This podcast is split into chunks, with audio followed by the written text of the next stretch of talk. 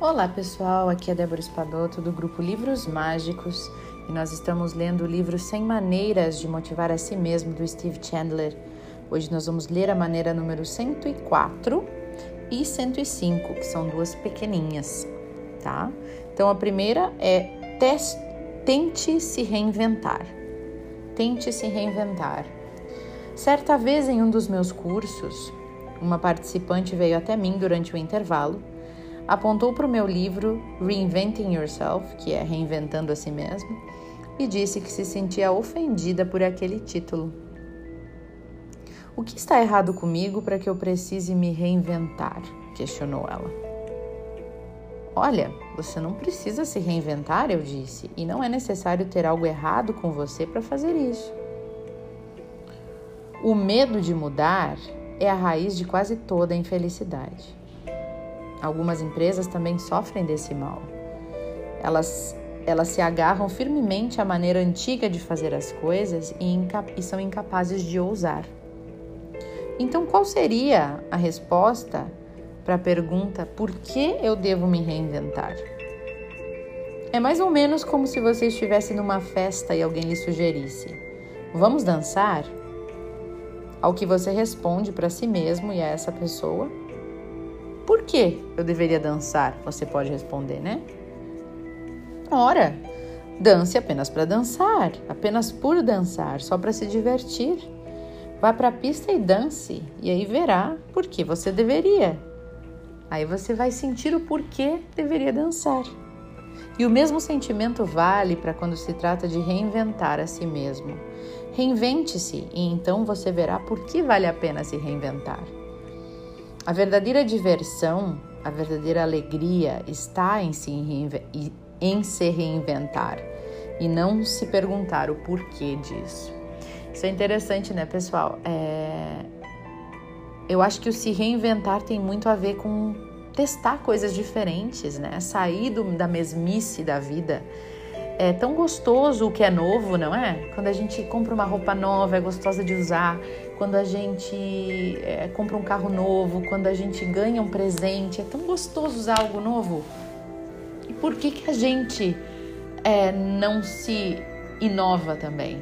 Por que, que a gente não se reinventa? Por que, que a gente não cria uma nova versão de nós mesmos? Porque a gente tem medo muitas vezes, né? E não precisa ser uma mudança radical.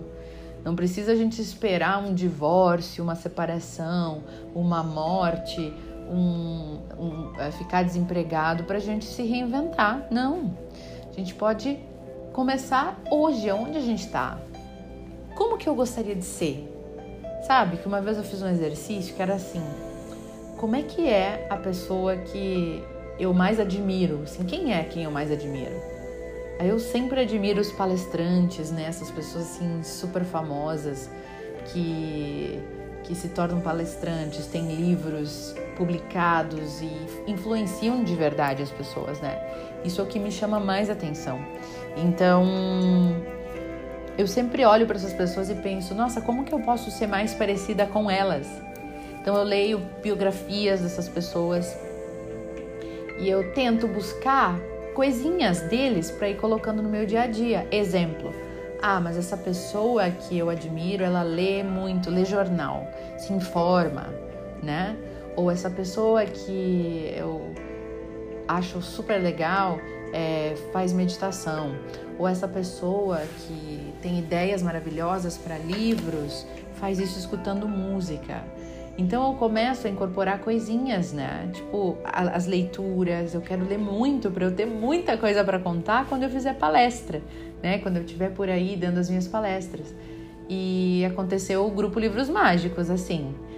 Então, a gente sempre olhar para quem a gente admira e tirar ideias para a gente se reinventar. E adicionando detalhezinhos a nós mesmos, ao nosso, a, a, nossa receita, né? A receita que faz ser quem somos, né?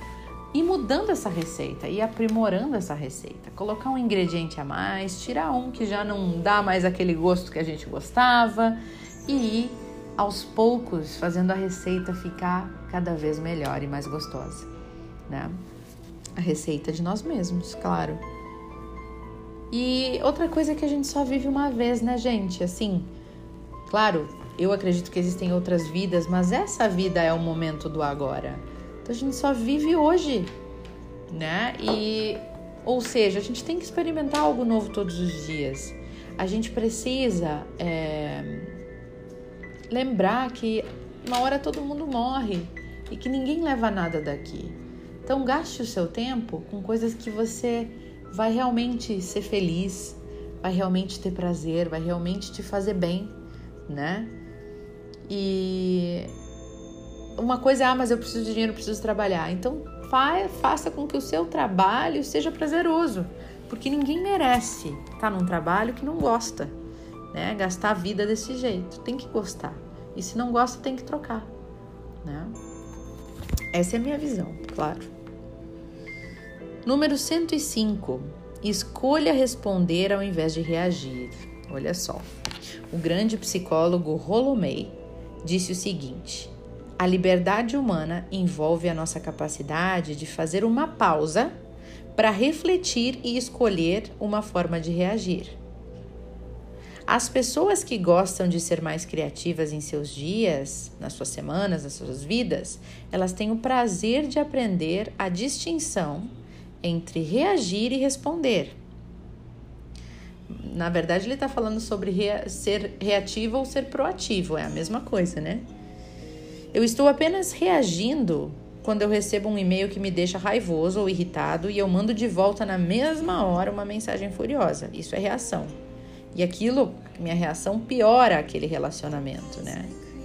Ou quando alguém da família me diz algo e eu retruco de forma sarcástica, por exemplo, dar uma afinetada, né? Isso são reações emocionais. A gente não tá pensando, a gente só reage no automático aquilo ali.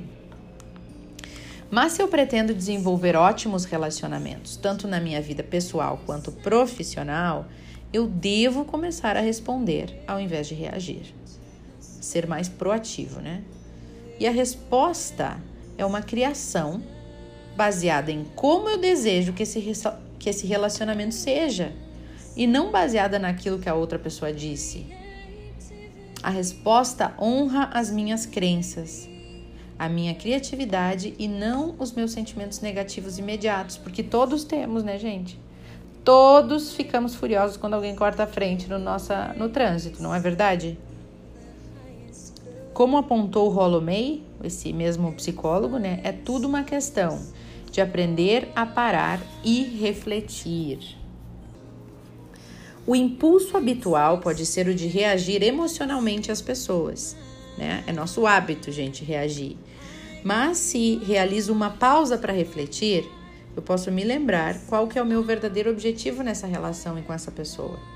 Eu posso me centrar no meu compromisso de não deixar que outras pessoas me coloquem para baixo, por exemplo, né? Enquanto paro para pensar, eu posso também enxergar o valor de não levar tudo para o lado pessoal, porque a gente tende a levar tudo para o lado pessoal, sempre, né? Então, quando eu respiro fundo durante esse intervalo, posso me recolocar no modo criativo. Ou seja, que tipo de relacionamento eu quero manter com essa pessoa? Que tipo de resposta seria mais adequada para essa para criar essa relação? Aí a gente pode perceber que nesse pequeno momento que pô, a pessoa está me dando essa resposta, mas talvez ela ainda não atingiu um nível de consciência que permita ela fazer diferente né? Talvez ela tá falando comigo desse jeito porque ela ainda não percebeu que ela pode falar de outro. A, é o nível dela de, de, de consciência ainda não chegou nesse nível. Será que eu preciso entrar na dela e fazer do mesmo jeito? Mesmo sabendo o que eu já sei? Será que eu preciso, né, entrar naquela vibração mais baixa e responder? Uh, responder não, né? Reagir aquilo ali, mesmo sabendo que eu não, não devo reagir? que eu devo pensar e devo compreender essa pessoa. E compreender não significa aceitar o que ela disse, né? Mas tem diferença em a gente simplesmente, pessoal, responder. Ah, então tá, alguém te, te, te insulta ou fala ríspido contigo, e a gente, nossa tendência logo é responder o que, que tá falando, porque tá falando comigo assim, né? A gente já re, reage. É, o que a gente tem que pensar nesse momento é calma. Lembra de tudo isso, ó. Talvez a pessoa não sabe fazer diferente ainda no nível de consciência dela. Será que eu tenho que entrar naquele nível de consciência também? ou eu posso escolher responder diferente. E não aceitando, ah, ficou quieto, vou ficar quieto, não vou dizer nada, não vou causar briga. Não, não é isso. Esperar aquele momento passar, dar um tempo, mais tarde, porque se a gente for conversar naquela hora, a pessoa não tá, a pessoa já tá alterada.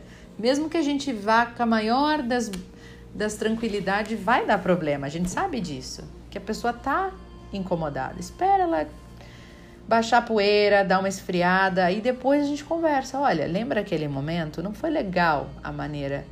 Eu não me senti bem. É até melhor falar que a gente não se sentiu bem ao invés de você falou mal comigo, né? Falou de um jeito ruim. Sempre expor o nosso sentimento. Olha, a maneira como você me tratou naquele dia, naquela hora, me fez eu me sentir mal né? Fez com que eu me sentisse é, menos, fez com que eu me sentisse humilhada. E eu não gostaria que você me tratasse assim de novo, né? Ah, mas não sei o que, vai vir mil justificativas. Diz, olha, só queria te dizer isso, a gente não precisa entrar em detalhes. Eu fiquei assim, entendo o teu ponto, mas eu fiquei assim, então vou te pedir para isso não acontecer de novo. Isso é uma comunicação não violenta, né? não reagir e sim esperar o momento certo de colocar os nossos limites, mas com amorosidade, né? Por amor a nós e com respeito ao outro. Se a gente conseguisse fazer isso, né, gente? Não é fácil. Mas no momento que a gente conseguir, as coisas vão mudar muito na nossa vida e no nosso redor. E olha quais os exemplos que estaremos dando aos nossos filhos também, né? Eu não tenho filhos, mas já fui professora e quero dizer as nossas crianças, né? Bom, espero que vocês tenham gostado desses áudios de hoje, tão bonitos, né? 104, tente se reinventar. E 105, escolha responder ao invés de reagir. Espero que essas dicas, esses conselhos possam entrar fundo no coração de vocês. Um beijo enorme e até o próximo áudio.